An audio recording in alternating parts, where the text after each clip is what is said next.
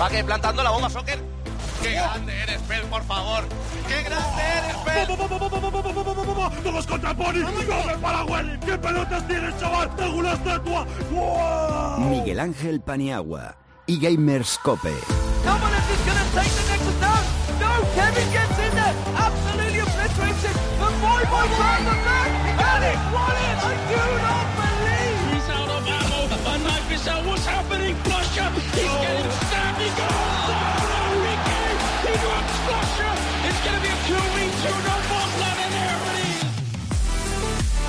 Hola amigos, soy Miguel Ángel Paniagua y este es el sexto programa de eGamerscope, el show pionero eh, sobre deportes electrónicos en la radio generalista. Os invito a todos a esta grieta azul del invocador para embarcarnos juntos en la nave que nos transportará durante aproximadamente una hora a través del fascinante mundo de los eSports. En los mandos técnicos recuperamos a don Javier Rodríguez. ¿Qué tal, don Javier? Aquí seguimos aprendiendo.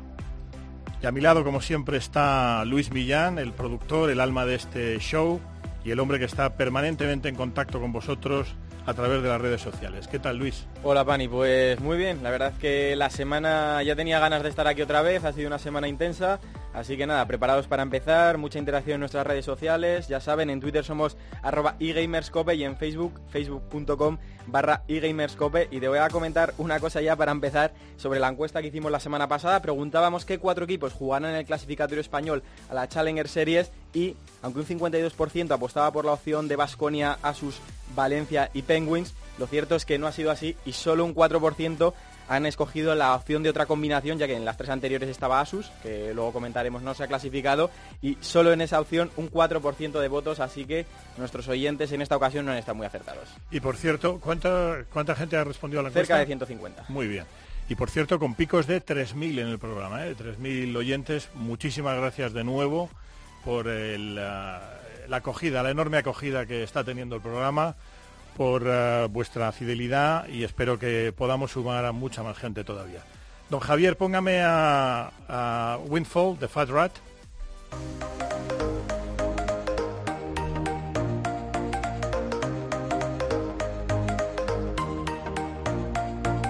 Y Gamerscope, el primer programa de radio especializado en eSport.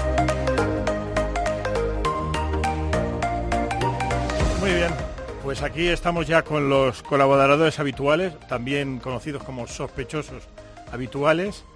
A mi izquierda está Sergio García, experto entre otras muchas cosas de Counter-Strike, pero es como dicen los italianos, un tutofare, un hombre para todo. ¿Qué tal, Sergio? Buenas tardes, Pani. Muy bien. Muchas ganas tenía ya de volver tras mi ausencia de la semana pasada, pero ya me reincorporo al 100%. Muy bien. Sabes que tenemos a Device, a la estrella de Counter-Strike malito, ¿no? Con una hernia. Sí. Le vamos a tener pronto, eso lo tengo claro, porque ya me han dicho que en un par de semanas estará más o menos uh, sanito y vamos a tener aquí a la superfigura, así que ahí le vas a poder bombardear a preguntas en cuanto le den el alta. Pobrecito lo que le espera.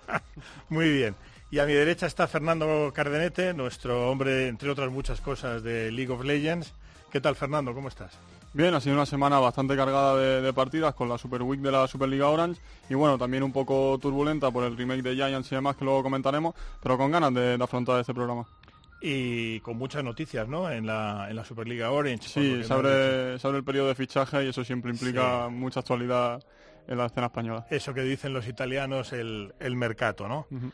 Muy bien, pues uh, don Javier, póngame esa canción que me gusta tanto de Alan Walker, Faded.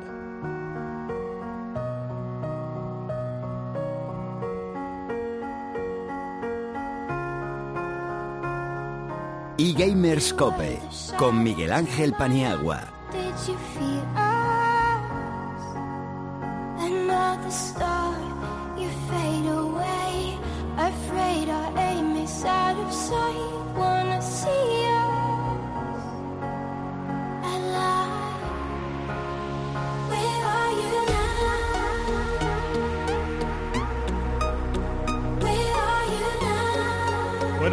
Where, Are You Now, ¿no? Es la, la letra de esta canción.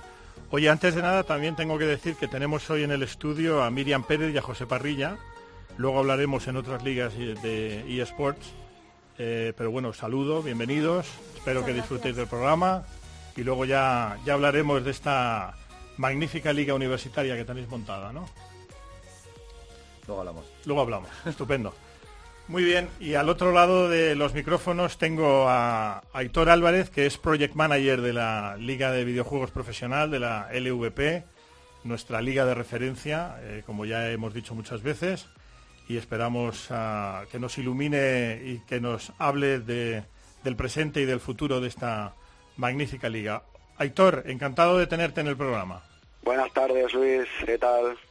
Bueno, soy Miguel Ángel, pero Ay, Luis Miguel. está, Luis está aquí conmigo. que- Nada, que tranquilo. Hablando tranquilo. con Luis ahora y... Luis ya- es más jovencito y tiene, tiene la voz un poquito más atiplada, pero, pero también está aquí conmigo. Bueno, ¿qué tal va todo? Eh, eh, pues muy bien, pues mira, aquí estamos en la oficina ahora acabando de preparar todo lo que son las fases finales de, de lo del torneo Challenger Series, que como Ajá. sabéis ayer acabamos pues la primera vuelta de la liga y ya tenemos a los cuatro equipos clasificados. Fenomenal. Oye, antes de nada, que eh, ya sabes que siempre lo digo, ¿no? Este programa, además, al ser en una radio generalista, tratamos de hacer eh, pedagogía, no solamente la información pura y dura, que está muy bien, ¿no? De, de- de lo- los eSports, pero tratamos de hacer pedagogía y, sobre todo, pues bueno, cuando tenemos un protagonista de tu altura, siempre te pregunto lo mismo, ¿no? Eh, o siempre pregunto lo mismo. ¿Cuál es tu background? Sé que fuiste manager de, de Keith, de uno de los buenos equipos de, de League of Legends y que luego ya te incorporaste a la LVP. Pues sí, pues si te quieres claro, yo sería un, de lo que diríamos uno de los más viejos del lugar, ¿no? De los veteranos. Mi perfil eh, es un poco más senior, yo tengo 41 años, yo vengo de, no, no, vengo de este mundo eh, de, de, eSports, de videojuegos. Eh, yo vengo del mundo de una trayectoria profesional que no tiene nada que ver con esto. Yo dedicaba, bueno, yo la dirección comercial de una compañía, un- una multinacional, y bueno, eh, cosas de destino, cuando vino el segundo crío en marcha, pues eh, bueno, decidimos con mi mujer que tenía que aflojar un poco el ritmo de vida porque básicamente me pasaba en casa uno de los siete días de la semana. Y bueno, decidí pues eso, dar ese cambio y bueno, montar alguna cosita para poder disfrutar de la familia y, pues pues también poder trabajar y estar ocupado. Y bueno, me, me metí en los eSports como a modo de inversión, creé, como bien has dicho, el club KIF hace cinco años y empecé a trabajar con el club, a, a desarrollar el proyecto. Yo también había tenido experiencias en deporte tradicional, ¿vale? En, eh, bueno, llevando el clubes deporte de deporte convencional, tradicional. Y, y sí, y lo, y lo apliqué, los conocimientos de, eh, de empresa y de gestión de club deportivo los apliqué a, a los eSports. Y bueno, pues durante tres añitos y medio, cuatro, estuve batallando pues con los equipos, pues hacer, pues hacernos un, hueco, mejorar un poquito pues todo lo que había, ¿no? Eh, pues mejorar pues las condiciones de los jugadores, eh, poner contratos, establecer unas reglas con los clubs. Y bueno, al final pues llamó la atención de la liga que dijo, "Oye, creo, chico, creo que puedes aportar más desde este lado eh, que desde el otro, ya, porque ya desde el club pues ya, ya había pues hecho casi todo lo que se podía hacer y me, me apeteció el desafío, te digo, es, es, ahora es, es vocacional ya, básicamente. Empezó como una inversión, como un, bueno, a ver qué pasa, y ahora lo he convertido pues en una, en mi profesión y que estoy muy a gusto, porque viendo el recorrido que le queda a todo esto por hacer, pues estoy seguro que voy a ser capaz de aportar algo más todavía. ¿Y le dedicas más tiempo a la familia o como suele pasar siempre? No, no, sí, muchísimo más. Muchísimo O sea, no, más, es lo mismo, no es lo mismo estar eh, cada día cogiendo un ave o un avión que Claro. como mínimo estar en casa.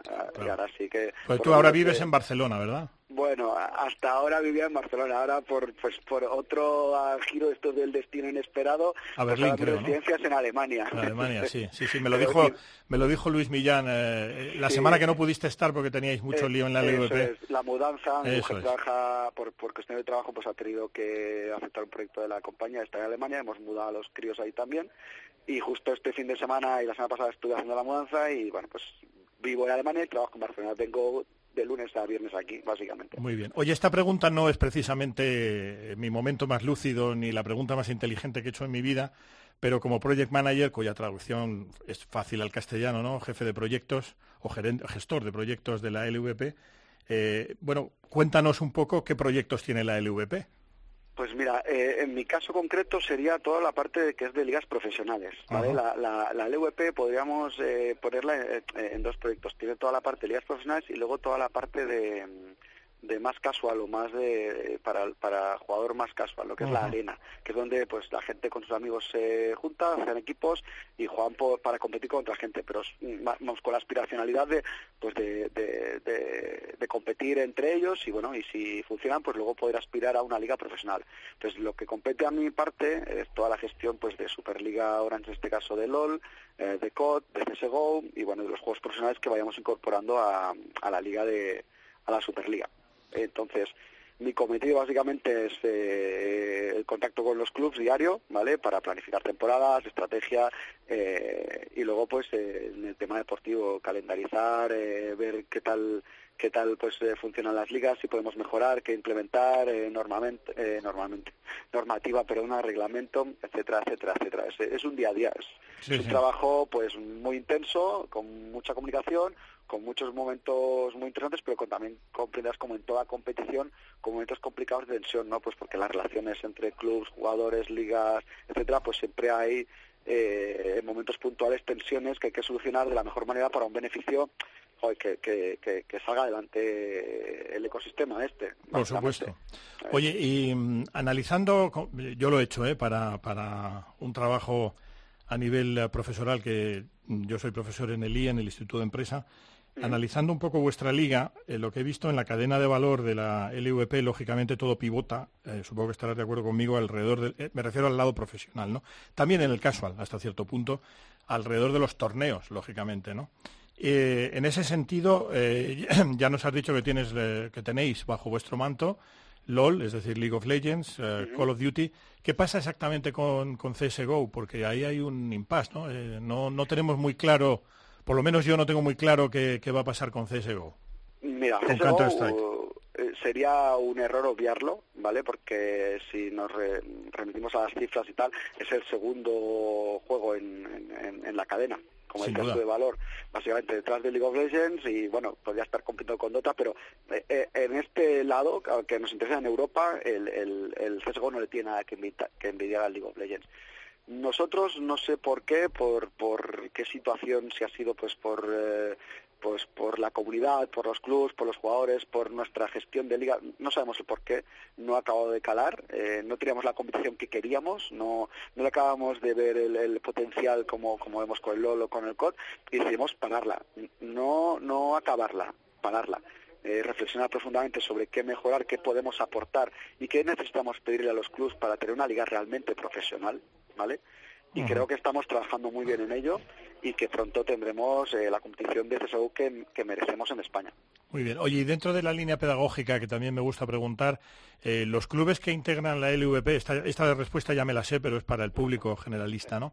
Eh, los, liga- los clubes de la Liga LVP pagan un canon como en la NBA o como en las ligas profesionales americanas para entrar o eh, tienen un mínimo, sabes lo que te digo, ¿no? Nosotros, en, en todo el proceso este de profesionalización que hemos intentado liderar desde, desde la Liga, que se empezó desde hace un año, cuando yo estaba, como te decía, en el otro lado, eh, se, se hizo un paso muy importante, ¿no? que es empezar a, a exigir a los clubes que, bueno, que, que la inversión en club, en estructuras, en, en todo esto era muy importante para profesionalizar los clubes, básicamente, y que, y que, y que al final se mejorara todo el ecosistema.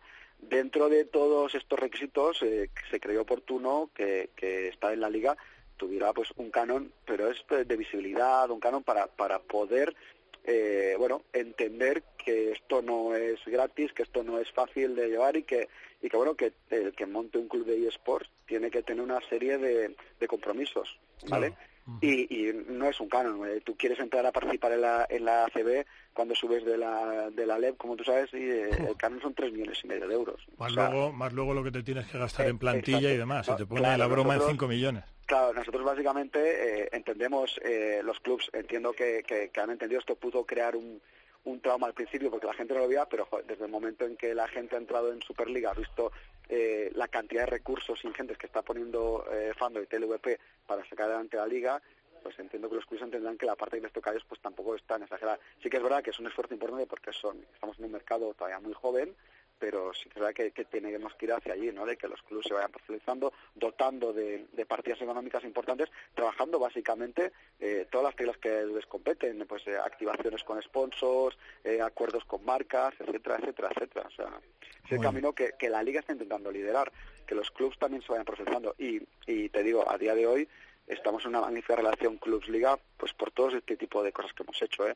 Digo, hace un año, eh, si hubiésemos tenido esta discusión, seguramente hubiese habido algún tipo de tensión con algún club y tal, pero creo que ahora todos están de acuerdo en que fue la decisión acertada y, y que muchas más de estas cosas van a venir ¿eh? en futuro porque es el camino, profesionalizar, profesionalizar, profesionalizar, que no es sinónimo de pagar, pagar, pagar, ¿eh? porque la contratación que tiene un club en Superliga con la visualización, eh, los impactos, lo- lo- la presencia y todo que tienen, pues es, es, es, es infinitamente superior al coste que puedan tener mm, el canon ese que, en la liga. Infinitamente superior, ¿eh? Te voy a hacer dos preguntas rápidas y luego ya paso a mis colaboradores, tanto a Fernando como a Sergio como a Luis.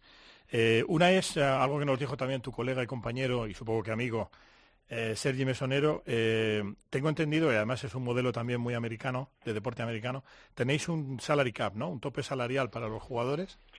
Bueno, nosotros no, no lo tenemos estipulado como, como norma nuestra, pero sí que es verdad que los clubes, lo que digo, en este trabajo que hemos ido haciendo de trabajar con los clubes y con los equipos para, pues para trabajar en, en el modelo de, de- de liga que queremos, eh, los clubes se unieron y decidieron por mayoría e implementar un tope salarial. Nosotros lo que hacemos es gara- garantizar que eso se cumple, ¿vale? Porque es una petición de los clubes, en el sentido de que para, para que no entren eh, elementos externos que puedan distorsionar la realidad de la liga, imagínate eh, que viene una empresa, yo qué sé, alemana, y dice, oye, yo quiero emitir en Sporting de España y traen un presupuesto genial, muy grande.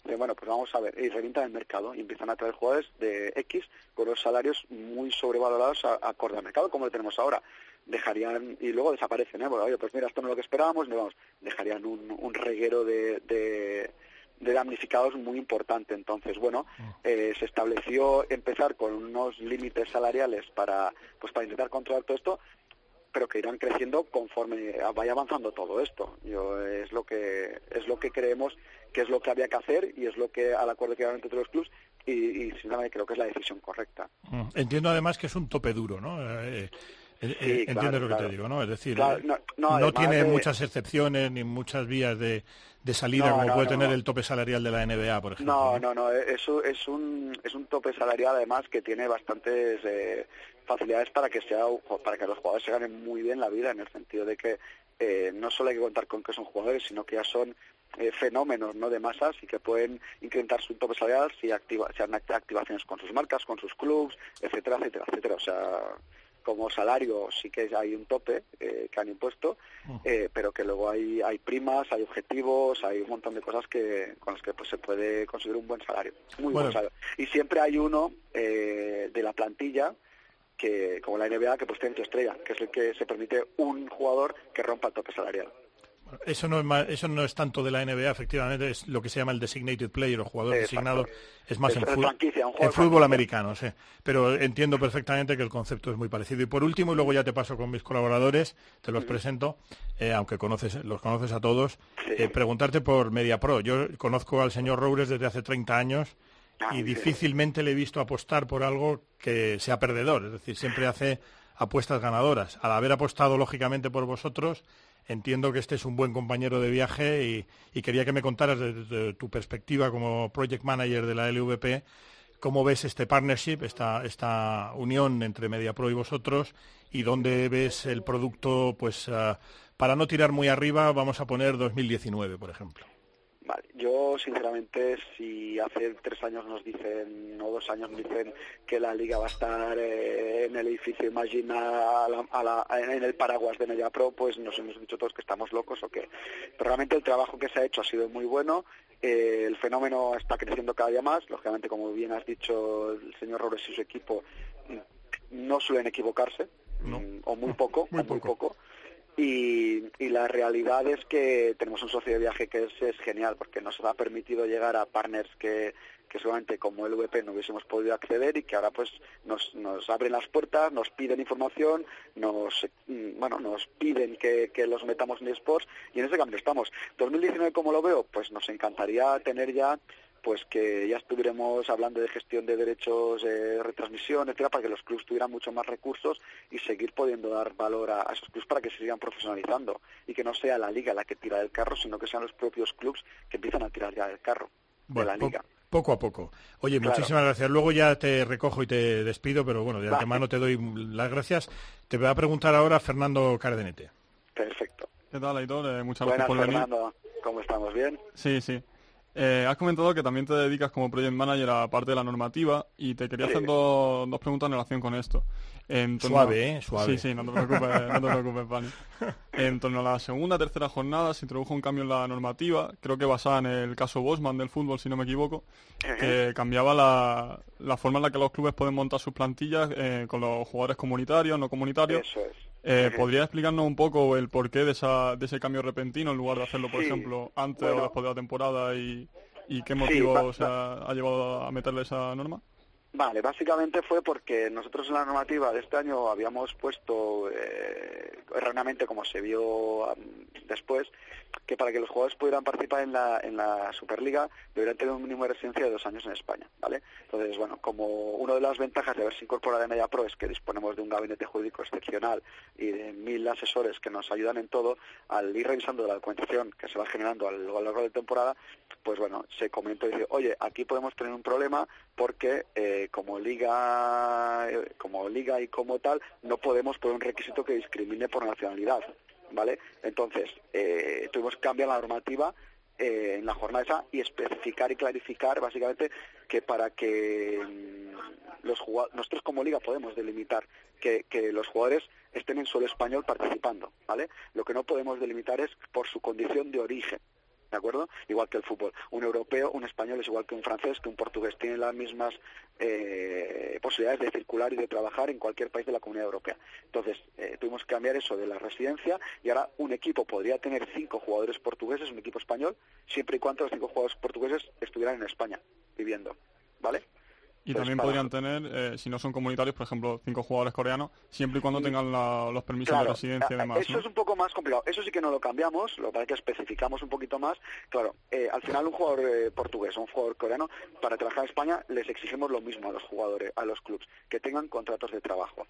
Como entenderéis, eh, para un, o una persona o un trabajador que es fuera de la Comunidad Europea, eh, los visados de trabajo no son tan fáciles de conseguir. Primero hay que llegar a un acuerdo con el NEM, con, con la gente, bueno, con un departamento que tiene que verificar que no haya una persona cualificada para ocuparse puesto de trabajo dentro del territorio español, entonces luego tratos y tal. En el caso de los extracomunitarios es más complicado, pero lo que hicimos fue puntualizar que, por ejemplo, ya se ha dado el caso que hay equipos que quieren entrar con y tal, pues tienen dos vías.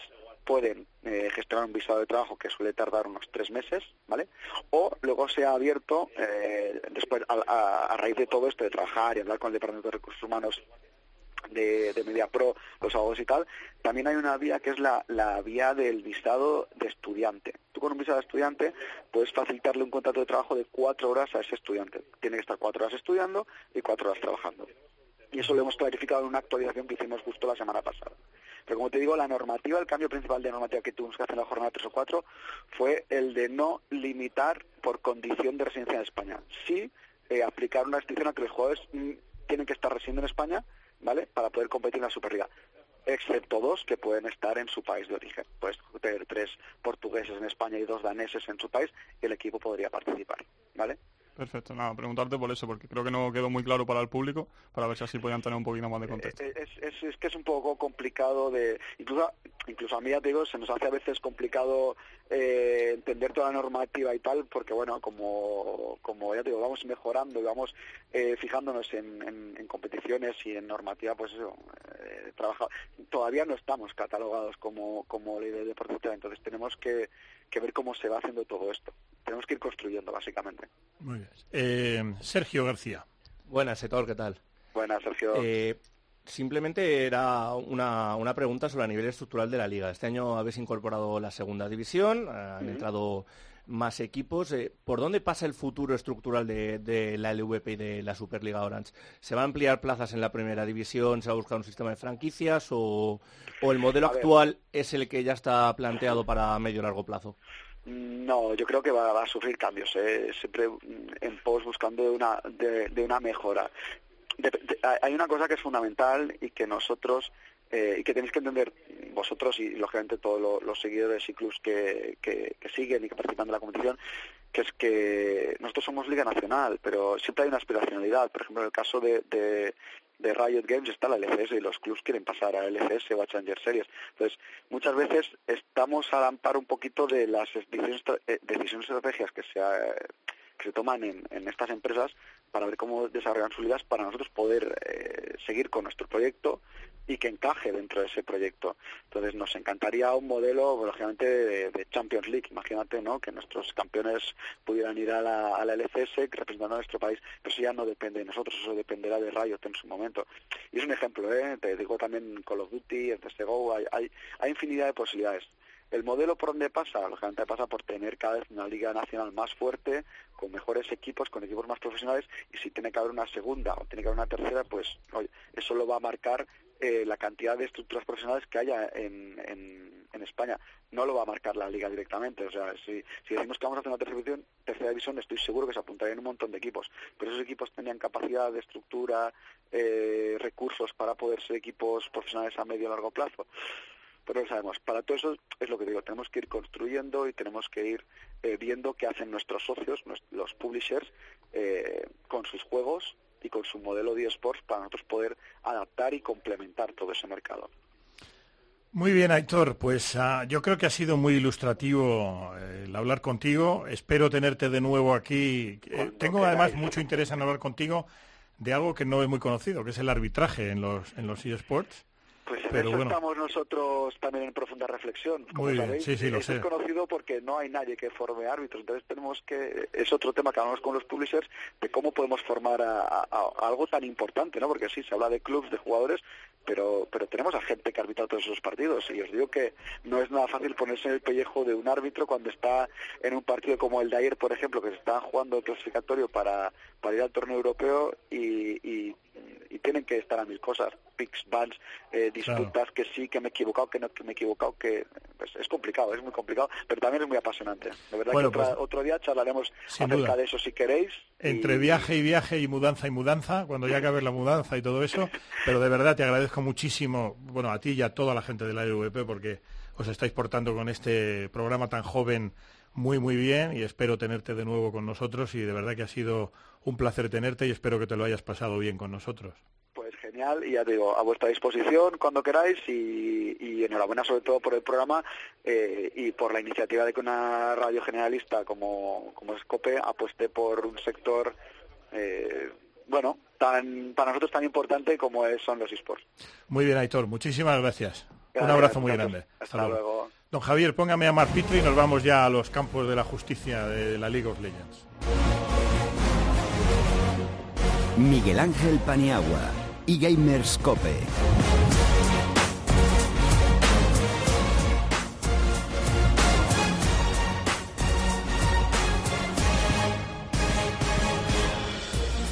Bien, pues estamos ya en el territorio de la League of Legends, de la Liga de las Leyendas. Hemos tenido jornada doble. Así que nada, Fernando, Sergio, cuando queráis, hablamos un poco de estas dos apasionantes jornadas y luego también de la previa de la Challenger. Pero Luis primero nos va a dar uh, pues resultados, clasificación, etcétera. Sí, como bien has comentado, jornadas 6 y 7 de la LVP. El lunes tuvimos cuatro partidos, Origen 0, G2 2, Basconia 1, Valencia 1, Penguins 1, Giants 1 y Kiev 2, Roja Army 0. Sí, ha sido una jornada bastante larga con esta Super, super Week. Pero yo creo que las partidas de, del primer día sorprendió un poco G2 con esa victoria tan, tan apabullante sobre Origen España. Vasconia y Valencia fue sin duda el partido de la, de la semana, en mi opinión, bastante igualado. Valencia que ha llegado muy fuerte después de incorporarse a la Gaming House de, allí de Valencia y pinta yo creo que como favorito incluso con Vasconia para el clasificatorio. Y luego Penguins Mafia y Asus, que, bueno, Asus pinchó, lo hablaremos un poquito después de, en el martes pero Penguins Mafia yo creo que, que, bastante bien contra un Giants que ha, ha, salido muy reforzado desde la llegada de Jizuke. Como comentaba Fernando, el martes fue la séptima jornada, se jugaron otros cuatro encuentros, G2-0 Kiev 2, Basconia 2, Origen 0, Roja Army 0, Penguins 2 y Giants 1, Valencia 1. Sí, Kiev que aseguró su participación como segundo clasificado en el clasificatorio, se enfrentará a Valencia, tercer clasificado, Vasconia que le ganó bastante fácil a Origen, también porque, como ha comentado Editor, eh, ha habido una serie de problemas con la selección de los personajes de esta jornada, eh, Origen se equivocó, igual que se equivocó después Penguin Mafia, y a Origen no le salió bien, a Penguin Mafia sí, con ese Kog'Maw AP, y Asus que, bueno, eh, la primera partida intentó pelar un poquito con Lucian muy bien con Víctor, después la siguiente fue muy mal y yo creo que se ha visto que Asus Rogarmi está haciendo agua a nivel interno y por eso también lo comentaremos después sobre los fichajes de Lucian. Bueno, tras acabar esta primera vuelta, ya conocemos los cuatro equipos que irán al clasificatorio de la Challenger Series. El primero será Basconia, segundo está aquí, tercero Valencia y cuarto Penguins. Hasta aquí los que irán al clasificatorio. Quinto se ha quedado Rojarmi, sexto G2, séptimo Origen y octavo Giants. El clasificatorio será el próximo lunes, una semifinal, Basconia Penguins a las 6 y también a las 6 el martes Kiev Valencia, ambos al mejor de cinco mapas. Sí, yo creo que Basconia y quizá Valencia deberían ser los favoritos para estas semifinales. Vasconia que incluso con el fichaje de Furion después de la salida de Zincroft yo creo que llega bastante fuerte, pues simplemente por la calidad individual del resto de sus componentes. Y Valencia, eso, que llega eh, desde la casa de, allí, llega muy fuerte, aunque Kif le puede dar problemas, sobre todo con Landisco. Bueno, mención especial hay que hacer a Rojarmi, que esta mañana publicaba un tuit Lucian, lo tuvimos aquí y que comentaba que los equipos que estuvieran interesados en poder ficharle o que, se pusieran en, contacto con Rojarmi, los equipos que quisieran de la Superliga Orange, porque la salida parece inminente, ¿no? Sí, Asus Rogarmi lleva teniendo problemas prácticamente desde el clasificatorio de la Challenger Series anterior, cuando representaron a la por entonces División de Honor en, Europa.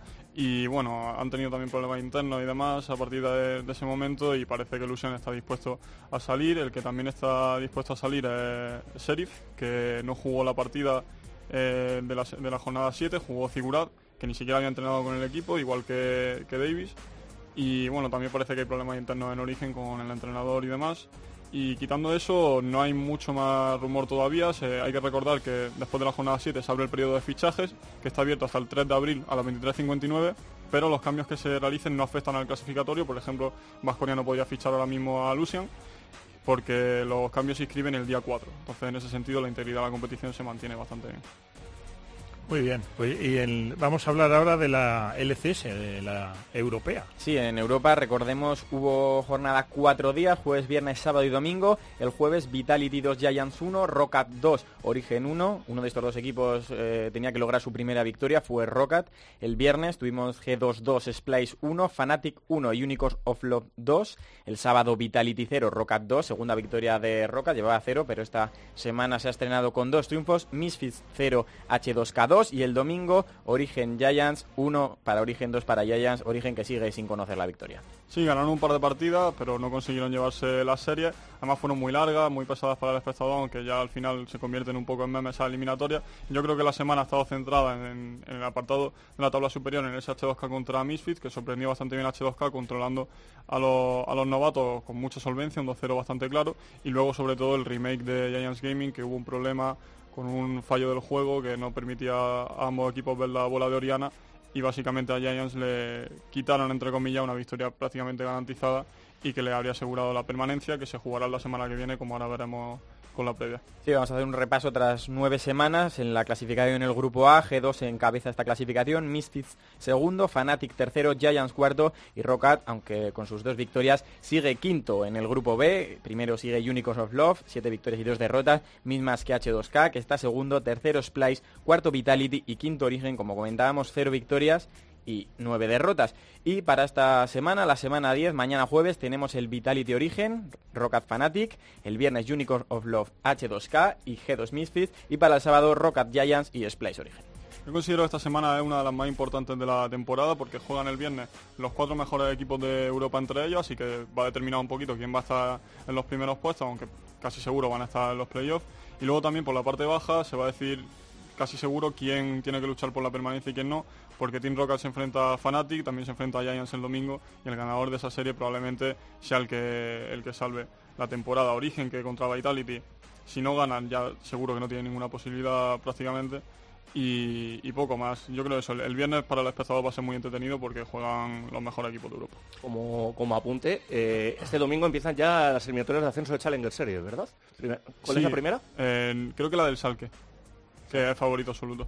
¿En teoría deben subir Selke y PSG? Eh, PSG no estoy tan seguro, pero ¿Con el? Schalke... Ah, Fnatic Academy era. Eh, no estoy seguro la verdad porque la Challenger Series no la he podido seguir tanto, pero el Schalke sin duda ha, ha ganado todas las partidas, incluso la última sin esforzarse apenas a medio gas y a origen yo creo que incluso, salvo que Zincrof ahora revitaliza el equipo, debería ganar el Schalke. fácil. ¿No?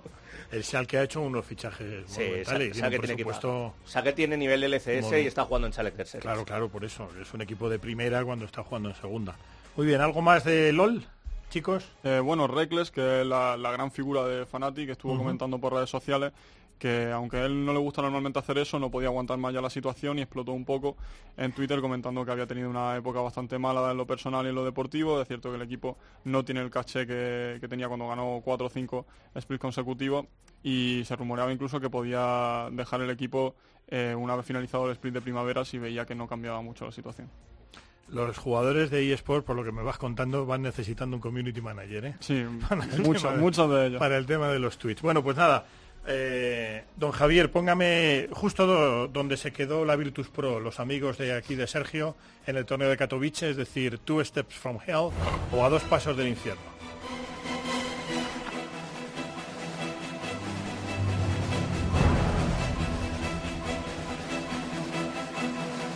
Miguel Ángel Paniagua y Gamers Cope.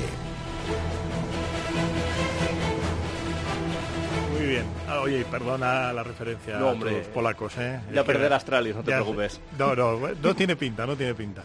Bueno, cuéntame un poco, Sergio, la, la actualidad de, de CSGO, de Counter-Strike. Bueno, pues semanas tranquilitas las que tenemos ahora mismo por delante tras los tres torneos que ha habido consecutivos. Lo que sí tenemos ya es información de que la Intel Stream Master, su primera parada esta temporada va a ser en Sydney, primera vez que ese circuito pisa Australia. Conocemos ya cuatro de los equipos invitados, que son SK Gaming, los brasileños, Renegades, los australianos que van a jugar ante su público contra los mejores equipos del mundo, Optic Gaming y, Astralis, que los invitan ya a todos lados. También se conoce que dos de las plazas van a ser para clasificatorios, uno de China y otro de Oceanía. Las fechas del 6 al 9 de mayo y 200.000 dólares americanos, 260.000 dólares australianos de, de price pool. En el apartado de fichajes, NIP, el equipo sueco, sigue con la misma tendencia de los últimos años. Cuando las cosas no funcionan, ahí son cuatro por un lado y echan al quinto. Spiz, el que ha salido, ya se venía rumoreando que podría haber cambios, puesto que se trata de un equipo que a eso de noviembre, primeros de diciembre, ya anuncia las renovaciones de los contratos y, y todo en orden. En este año no habían anunciado absolutamente nada y ahora ya sí. Prescinden de Piz, aunque de momento va a estar de, de sustituto, y fichan al joven Draken, que viene de Epsilon y que en principio ocupará el rol de, de. Veremos qué tal funcionan con este nuevo fichaje. Otro, otra noticia más en el apartado de cambios, está un poquito más exótica, el equipo chino Tailu, que ha pasado por ciertas turbulencias en cuanto a su plantilla, varios jugadores tenían intenciones de montar un nuevo club y les echaron, les inhabilitaron, algunos los han perdonado, bueno, pues ya han cerrado la plantilla, han fichado a HZ, pero lo que sí que llama la atención es que se han tenido que ir hasta Indonesia a buscar el quinto jugador, se llama BNTET, E no sé ni cómo se pronuncia y no lo voy a intentar. Y, y lo que sí es remarcable porque se trata del mejor jugador de, de aquel país con mucha diferencia, tiene muy buena pinta y seguro que con, con Tailú la cosa va a mejorar. Veremos si Tailú consigue establecerse entre los grandes, pues siempre se ha quedado a las puertas. Mimbres tienen, el trabajo está ahí. De todas maneras, da la sensación de que Counter-Strike se va abriendo ya camino en Asia, ¿no? Por- Dinero hay. Dinero Eh, ya la cosa Voluntad. Voluntad también hay, hay que darles tiempo. Eh, Tailú es un equipo que a últimos de- del año pasado anunció que habían obtenido ya el visado, creo que era para 10 años en Estados Unidos y no me acuerdo para cuántos años en Europa y que a partir de verano así tenían intención de establecerse en alguno de los dos sitios para competir de manera más regular Muy ya bien. con los equipos occidentales porque lo que consideran ellos es que el pasito que necesitan eh, es pura experiencia. Claro, claro, es entrenarse y ganar experiencia. ¿Tienes apuntado en tu agenda Kiev del 4 al 9 de abril? Porque eh, hay Star Series, Star Series, I-League temporada 3, ¿no? Efectivamente, tenemos ahí una competición, 300.000 dólares de, de bolsa de premios, si mal no recuerdo. Hay ya varios equipos invitados. Tailú acudirá, del que estábamos hablando. Y lo que todavía no se conoce es los últimos tres equipos europeos ni los norteamericanos porque se están jugando los clasificatorios. No descartes que vaya Astralis. No, Astralis está invitado. Ya, bueno, claro, por eso. Astralis y Virtus y Navi y Faces. Esos están Los buenos ¿no? están invitados. Bien. Ya la- las dudas están en los que tienen que ir por clasificatorio y es un torneo al que se le, se le suele tener muchas ganas porque la empresa que lo organiza, Star Ladder, suele hacerlo con mucho cariño, muy buen gusto. Mm, No escatiman en gastos a la hora de- del espectáculo y normalmente todas estas paradas que suelen ser en, en Europa del Este suelen ser bastante bonitas. Vamos a tener enviado especial, además. Enviad dos especiales, ¿Enviad creo. dos? a- Enviad dos. Dos. Y si quieres apuntarte tú, envía tres. Pero No vamos a vamos. Bueno, háblame un poquito de, de WESA.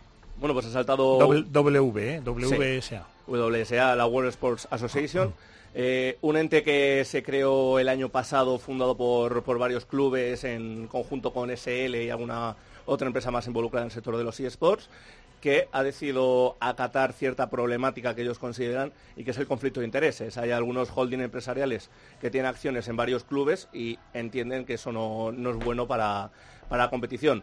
Concretamente, los principales damnificados en teoría sería S-Force, son rusos y que tienen acciones en Virtus Pro y en Natus Vincere, dos de los clubes más potentes. Y luego está una agencia, creo que es danesa, se llama Refresh, que tiene acciones en Astralis, en Heroic, en, Sí, un en equipo Astralis seguro. Pues en Heroic también, en un equipo noruego llamado Norse, y han Acaba- dado... Ese está acabado en K, creo. Norsk. No, ese es No. no- hay uno que es Nord, que son los daneses, y luego Ah. es Norse, que es Norse. Norse, vale, que, son, vale. que son noruegos. Y han dejado 18 meses de, de plazo para que se solucionen esos problemas. Es algo que hay que coger con muchísimas pinzas, porque como comentábamos, está fundado por clubes y, y por SL. A lo único que afectaría una posible sanción de USA es a la SL Pro League y a una competición de SL. Ni a los Mayor, ni a las Dreamhacks, ni a Star Ladder, ni, ni a prácticamente mucho Bueno, más No, no tiene mala pinta, ¿no?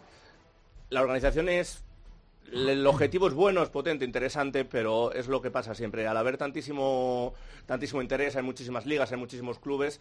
Si no reman todos en la misma dirección, al final es tú sancioname, yo puedo seguir haciendo otras Claro, cosas. claro. Ya es al final valorar cada uno lo que le interese. Pero entonces se convierten en aguas de Somalia, cada uno navegando para sitios distintos. Donde el dinero te lleve. Exacto.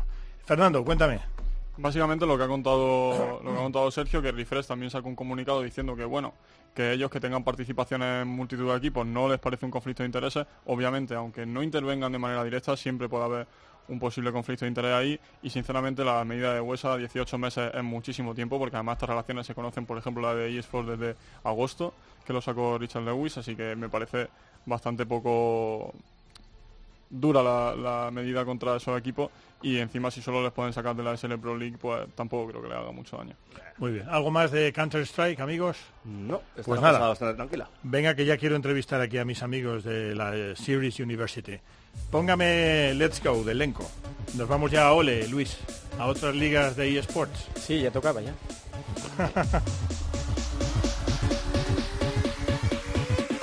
eGamers Cope, tu programa sobre eSport en Cope. Luego lo corto. Cuando quieras, Luis.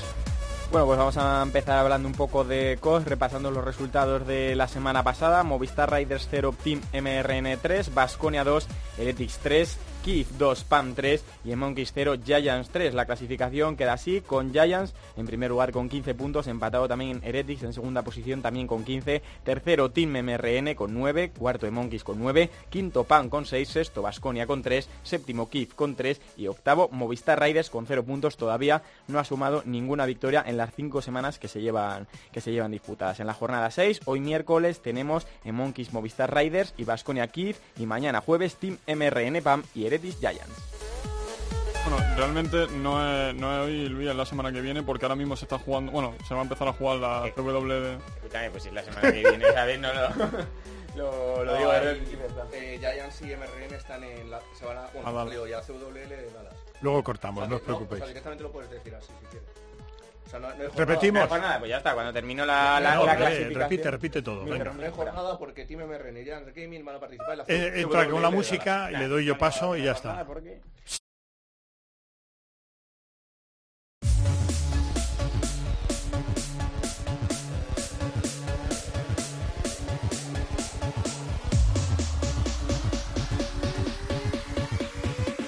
eGamers Cope, tu programa sobre eSport en Cope. Muy bien, Luis, pues venga, vamos con resultados y clasificación de la Superliga de COD, de Call of Duty. Bueno, la semana pasada se jugó la jornada 5, Movistar Raiders 0, Team MRN 3, Basconia 2, Heretics 3, Kiev 2, PAM 3 y en Monkeys 0, Giants 3. La clasificación, la comanda Giants con 15 puntos, segundo Heretics también con 15, tercero MRN con 9, cuarto Monkeys con 9, quinto PAM con 6, sexto Basconia con 3, séptimo Kiev con 3 y octavo Movistar Raiders 0 puntos, todavía no ha logrado ninguna victoria. Y esta semana que no hay jornada porque Giants y MRN juegan el CWL de Dallas. Muy bien. Fernando, ¿algún apunte de COD, de Call of Duty? Bueno, el torneo se juega del 17 al 19, hay 200.000 eh, dólares de premio y bueno, eh, Giants supongo que también llegará con mucha fuerza a ese partido de la siguiente semana contra Athletic, que es el partidazo de, de la Superliga Orange. Muy bien, pues estamos ya con nuestros protagonistas y muchas gracias por estar con nosotros. Espero que lo estéis pasando bien en este programa sobre eSports. Y están con nosotros Miriam Pérez y José Parrilla. Ellos son responsables de la OG Seri- Series University, que viene a ser una liga universitaria de, eSports. Entonces, bueno, bienvenidos y explicarnos un poco este concepto de liga universitaria de eSports. Y mira tú por dónde, lo primero que pienso es que a ver si resulta que los eSports van a salvar el deporte universitario en este país, porque el deporte convencional universitario, lo digo por experiencia, cuando yo, en mis tiempos, ¿no? y creo que sigue igual, pues brilla por su ausencia. Cualquiera de los dos, Miriam, por Es- ejemplo. Sí, la verdad es que nos encantaría que poco a poco los eSports pu- pudiesen tener cada vez más hueco y cada vez más impacto dentro de las universidades, como un deporte igual que puede ser cualquier otro. Por supuesto. Eh, José, ¿qué, cómo, se, ¿cómo se forma la liga? Es decir, ¿cómo, cómo tenéis estructurada la liga? La liga precisamente se monta con, con el fin que, que tú has mencionado. El, la parte del deporte tradicional, universitario, ha caído porque, por desgracia, la situación económica del país es la que es y las ayudas públicas pues han dejado de, llegar. Entonces eh, nació un movimiento, pues primero por el cantidad de gente que mueve la parte de esports y como el interés en, en buscar nuevas alternativas de, de ocio y de competición de la gente decidimos trasladar el conocimiento que teníamos en las competiciones de esports a un entorno completamente distinto que a las universidades. Pero no solamente con el afán de conseguir competencia, o sea, que compitan entre ellas, sino generar comunidades en cada una de ellas a través de asociaciones de deportes, a través de las identidades de los clubes que se han ido generando, e ir generando una comunidad que va moviendo y se va conociendo a lo largo de los cinco eventos que tenemos anuales. O sea, esa parte de generar la competición, que obviamente ya conocéis toda la alta competición que hay en España a través de la LVP, no es el objetivo conseguir ese primer nivel de competición, sino en generar comunidad eh, capaces de seguir todo el departamento, toda la parte de en el territorio. Eh, eh, vuestro eh, eje, es decir, la columna vertebral de vuestra competición de eSports es LOL, ¿no? Es League of Legends.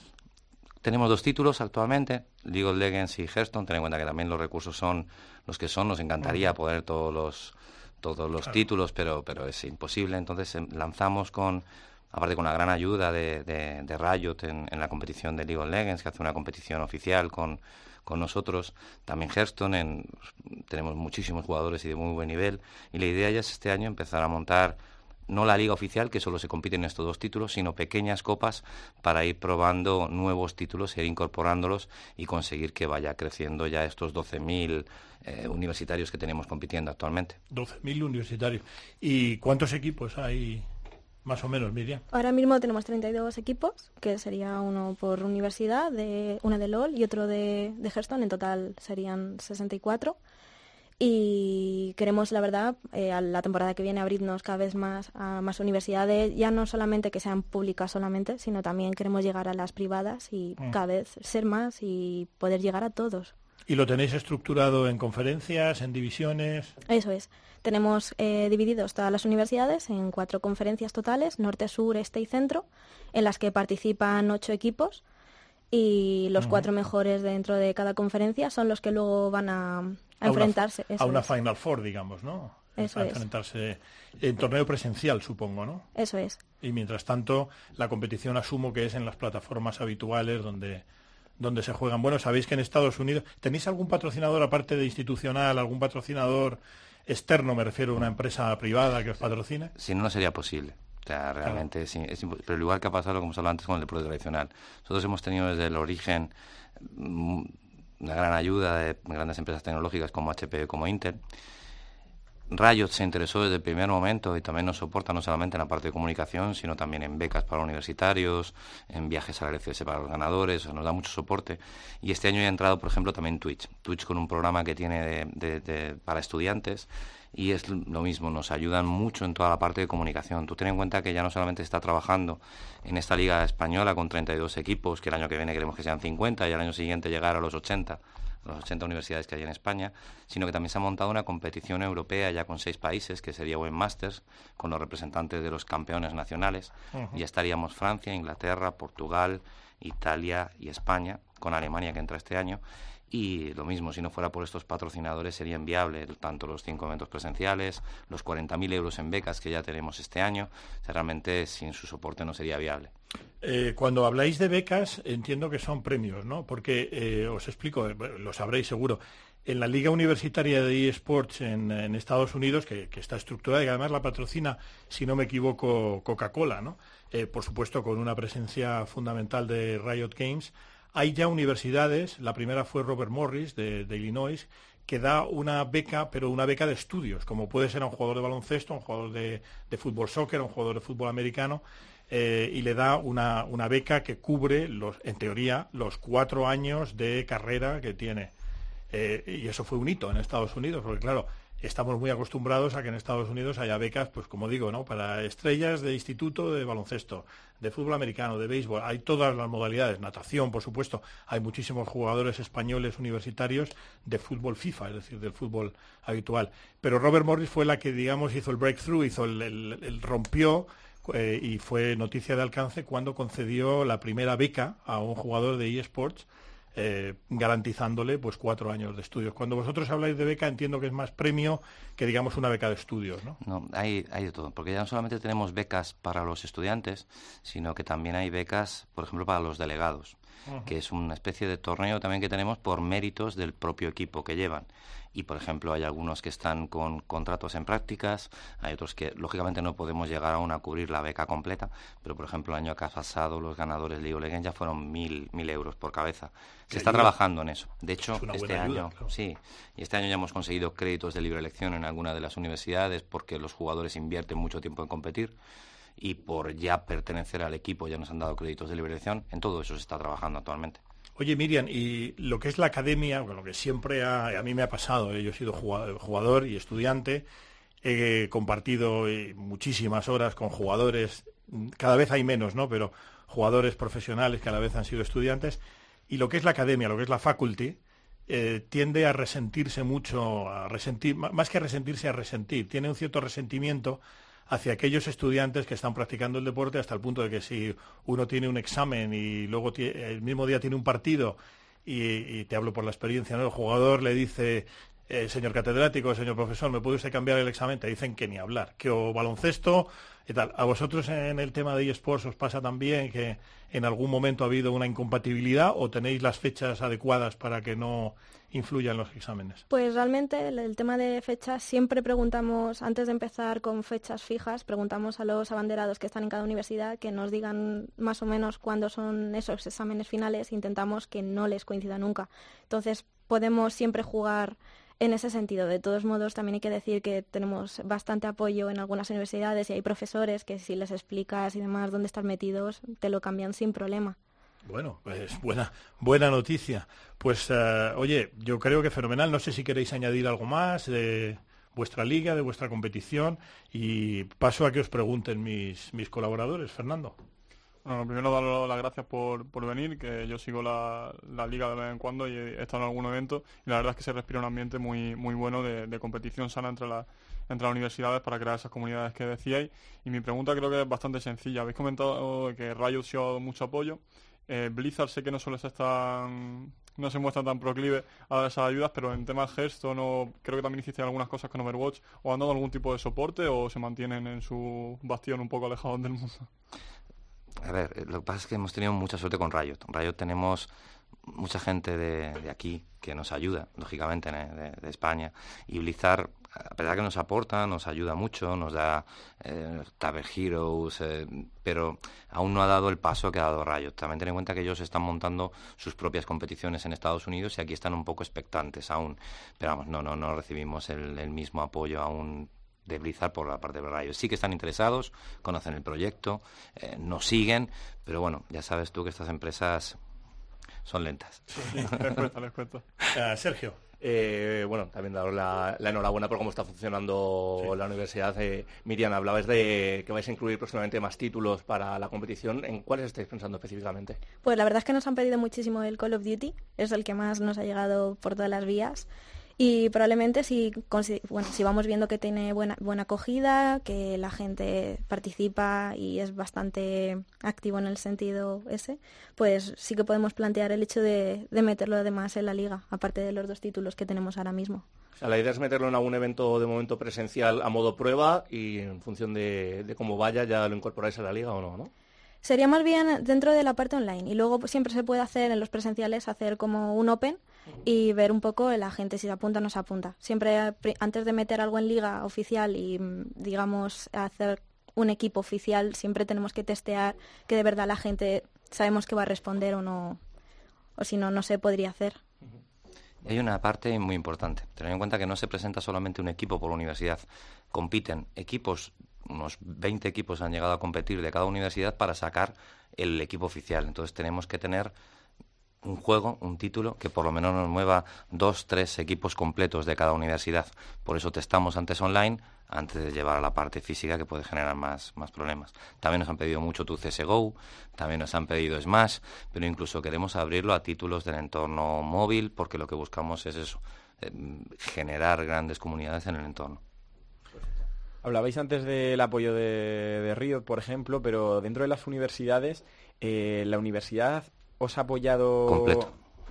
Eh, ¿Llegan esos equipos a ser parte de la estructura de la universidad, a estar en su web, o son más comunidades al margen de la oficialidad, por decirlo de alguna manera? Estamos en ellos. universidades? Estamos en ello. Cada uno está en un momento distinto. Te hablo desde la Universidad de La Laguna, que tiene su equipo oficial y les paga el viaje a los chicos aquí a, a Madrid, a gente como la UPCNet, que tiene su propio equipo reconocido por la universidad, a facultades que hemos sido nosotros los que se lo hemos presentado. Es heterogéneo. Pero apoyo 100% de todas, eh, de las que lo conocen, de las que no lo conocen, pero desde luego la acogida ha sido maravillosa. También decir que también depende un poco de, digamos, de- por lo general la edad del vicerrector, por llamarlo de alguna manera, que se nota que la gente más mayor les cuesta un poco ver el, que los eSports ya no solamente es el hecho de estar detrás de una mesa, digamos, comiendo patatas mientras juegas, sino que ya es algo más, sino que compites, te esfuerzas, tienes un, un entorno de trabajo sano, porque ya no es el hecho de estar tú solo delante del ordenador.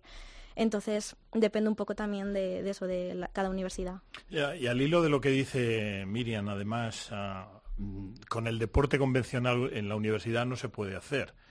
Pero si eSports es la punta de lanza del deporte universitario, hay una figura en el, en el deporte universitario estadounidense que es el director atlético, eh, que precisamente es un experto. Es decir, es la persona. eh, no, no- tú normalmente, por lo que me describes, hablas con un doctor en filosofía especializado en Nietzsche. Entonces, claro, puede haber, afortunadamente, tener mucha suerte. Puede haber eh, algún vicerrector o muchos vicerrectores que entiendan que esto es el futuro, aunque el futuro, como decimos en este programa, es nuestro moto, es nuestro logo, el futuro es ahora, ¿no? Pero el director atlético es el que se encarga allí de, todas estas facetas de, de deportes, está muy bien pagado, pero claro, eh, también sería, es verdad, una, una figura muy necesaria si esto va creciendo y desgraciadamente eh, el deporte convencional universitario no está eh, ni mucho menos bien, pero a medida que vaya creciendo también, tirando un poco, porque supongo que ahora mismo el deporte que más tira del carro es eh, a nivel universitario, es eSports, pues ojalá pongan esta figura el, del director atlético o algo similar, porque os facilitaría muchísimo las cosas. Muy bien, pues muchísimas gracias. No sé si queréis añadir algo más y encantado. Y bueno, esta es vuestra casa y aquí para lo que para lo que necesitéis y lo que modestamente podamos aportar. Así que muchísimas gracias. Muchas gracias. Muchísimas gracias a vosotros. Estupendo. Bueno, pues eh, Luis, eh, queridos compañeros, seguimos aquí. Vamos a hablar de otras ligas de eSports Y empezamos con Sergio que nos va a hablar de Clash Royale. Creo que hay nuevas cartas. Efectivamente, ha llegado ya el primer aniversario de, este juego en plataforma móvil que está teniendo un éxito rotundo y para celebrarlo, pues Supercell ha, ha mostrado a ver cuatro cartas nuevas, la bandida, murciélagos, bruja nocturna y curar. Además, un nuevo modo de juego que va a ser de dos contra dos, bastante pedido por la comunidad y que a mí personalmente me están dando ganas de volver a estar en el juego solo para, para probarlo, pero desde luego tiene bastante buena pinta y da la sensación de, que el publisher de, Clash Royale tiene bastantes intenciones de que el juego siga vivo, se siga renovando y, y se coloque entre los eSports.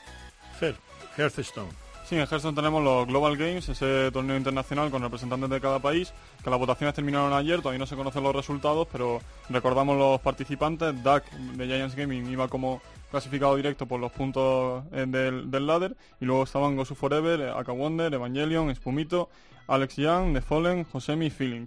Lo dicho, todavía no se conocen los resultados, pero supongo que si terminaron ayer se, sabrán dentro de un par de días y que atento a las redes sociales de, de, Blizzard. Y luego en cuanto a fichajes, que el equipo de Counter Logic Gaming, que cogía jugadores como Siso y demás, cuando se deshizo Navi, se ha disuelto. El equipo esperaba tener más repercusión con estos jugadores, pero no lo ha tenido. Y en cambio Team Solomid se ha apostado más por Hearthstone con el fichaje de Seidonia, que es uno de los jugadores más importantes de Canadá. Eh, Rocket League. Efectivamente, la LVP ha anunciado que va a retransmitir la división europea de la Rocket League Championship Series, lo que, lo que, venían siendo la LCS en Rocket League al uso, que comenzará esta misma semana, el domingo, y que se va a extender durante seis semanas. Las finales europeas que van a ser el 7 de mayo y luego ya los mundiales que serán en junio, así que podremos ver a los mejores jugadores europeos de, de Rocket League narrado en castellano. Muy bien. World of Warcraft. Sí, es un juego que conocerán incluso los, los más mayores que sigan este este programa porque tiene muchísimo tiempo y, y, además ha sido muy, muy popular.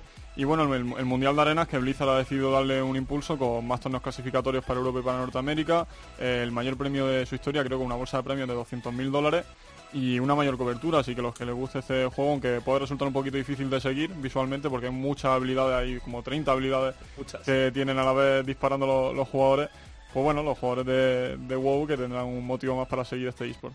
Overwatch pues en la liga Apex de, Corea del Sur, la liga más importante ahora mismo del panorama mundial de, Overwatch. De la segunda fase de grupos ha concluido ya la participación en uno. Runaway y Lunatic High son los que han pasado a las semifinales. Envías, el último referente occidental, cayó ya último de grupo. Y tenemos en marcha el grupo B, donde uno de los equipos, Meta Acina, que bueno, ganó su primer partido 3 a 1 a África Freaks Blue, eh, lleva seis meses sin perder un solo partido.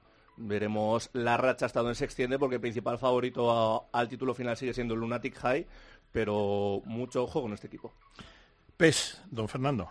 En general las ligas nacionales de, la Liga Oficial de PlayStation se jugaron las finales este fin de semana que daban paso a, la, a las internacionales que se jugaron en un crucero eh, este, el 22 y 25 de marzo por la, costa azul francesa y hubo finales en distintos juegos. En FIFA ganaron Gravesen y, y David Soriano, en Pro Evolution Soccer Alejandro Alguacil y John Pau Andreu, lo único que Alguacil ha tenido que declinar la invitación a este crucero irá Adrián Maes en su lugar.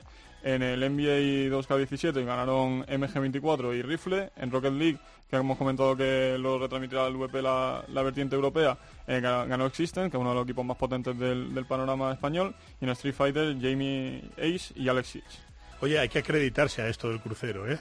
Sí, podría también, a ver si nos dan algún paso. Yo prefiero eso antes que ir a Kiev, ¿eh? también te Exacto, lo digo. bueno, perfecto, perfecto. Bueno, pues ya para, para acabar eh, esta sección de Ole, eh, patrocinio de eventos de, de Events DC a NGR. Pues sí, una, Esta es una... una compañía de eh, publi medio pública, ¿no? Pública privada. 50 Sí, 50 organiza eventos para la ciudad de Washington, de Washington DC, DC, la sí. capital de Estados Unidos, y que tiene intención, al menos el mensaje que venden es que quieren convertirse también en la capital de los eSports.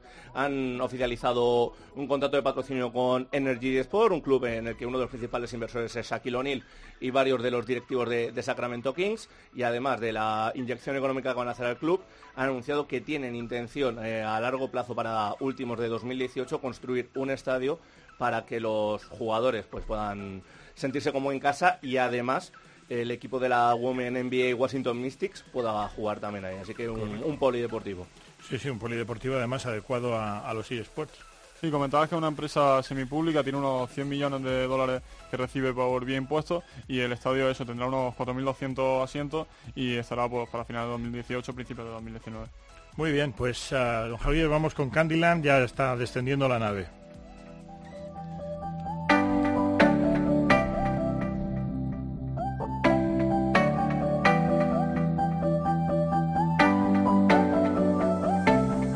E-Gamers Cope tu programa de eSport de la cadena Cope.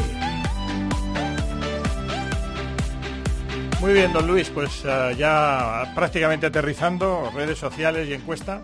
Sí, recordar a todos nuestros oyentes las redes sociales. En Twitter somos arroba eGamerscope y en Facebook, facebook.com barra eGamerscope. La encuesta que preguntamos esta semana, como no podía ser de otra manera, es qué equipo de LOL ganará el clasificatorio español a la Challenger Series. Las opciones son cuatro, los cuatro equipos clasificados, A Basconia, B Kiev, C Valencia, eSports y de Penguins. Así que nuestros oyentes ya saben que voten y veremos el miércoles que viene si han acertado, si ha ganado el equipo que ellos pensaban y, si, y qué equipo estará en la Challenger Series. Y de nuevo muchísimas gracias a esos tres mil y pico oyentes que eh, nos siguen a través de las distintas plataformas.